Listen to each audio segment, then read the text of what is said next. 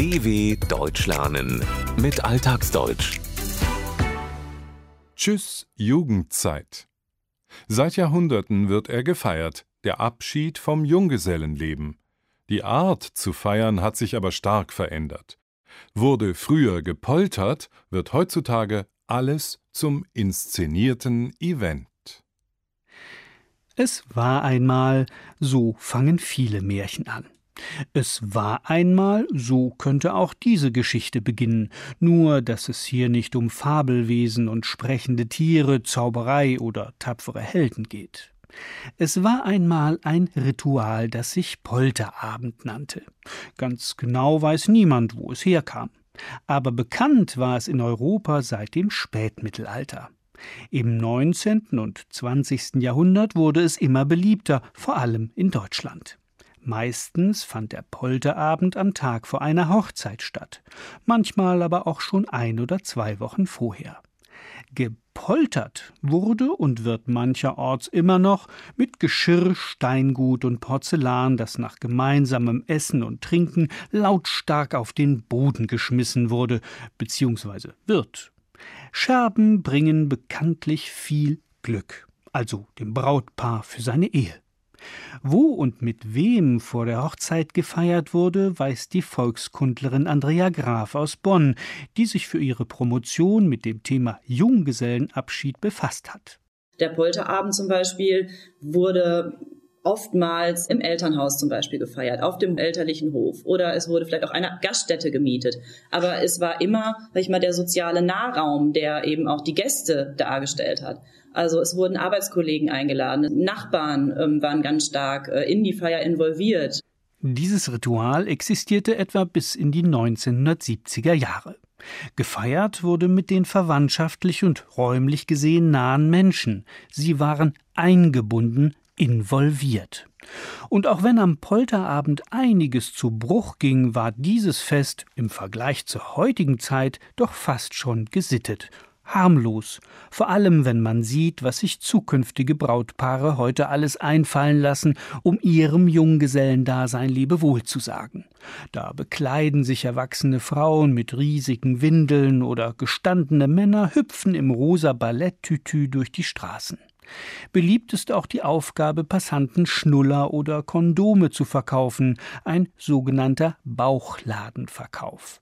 Hauptsache schrill, Hauptsache extrem und keine Verkleidung ist zu peinlich, um getragen zu werden. Stets in größeren Mengen mit im Spiel ist Alkohol in Form von Sekt, Bier oder hochprozentigem.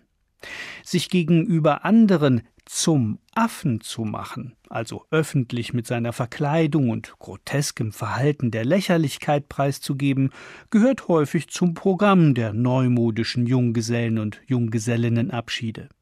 Die werden übrigens nicht mehr von den Paaren gemeinsam, sondern nach Geschlechtern getrennt, mit den besten Freunden und Freundinnen begangen, die dafür manchmal extra von weit her anreisen. Häufig ist der Junggesellenabschied gleichbedeutend mit einer Kneipentour durch die nächste große Stadt.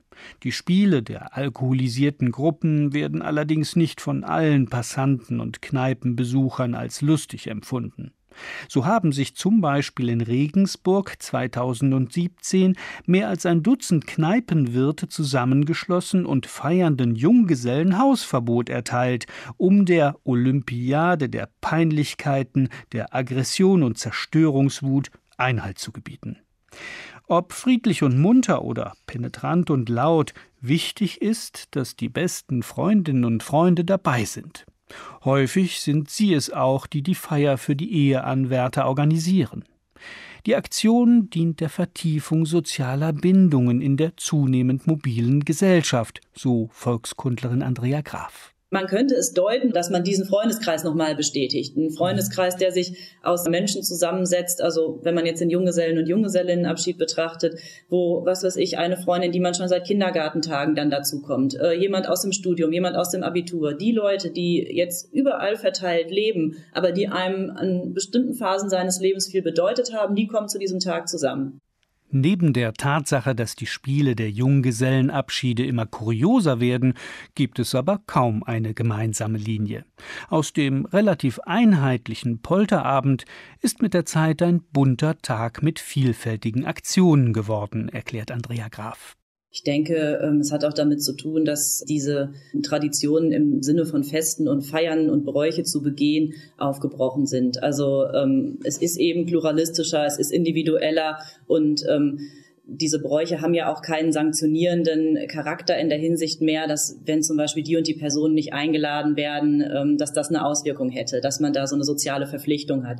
Ich denke, das macht die Wahl der Feiermöglichkeit eben auch größer. Jeder kann sich entscheiden, ähm, wie er gerne feiern möchte. Wenn wir uns den Junggesellenabschied ansehen, dann gibt es natürlich diese schon fast klassische Feierweise in Verkleidung äh, mit Bauchladenverkauf und Spielen mit Passanten äh, auf der Straße in der Innenstadt. Aber es gibt natürlich auch Menschen, die sind gar nicht erkennbar als Junggesellen und Junggesellenabschiedfeiernde. Die machen Wanderungen, die unternehmen Kanufahrten.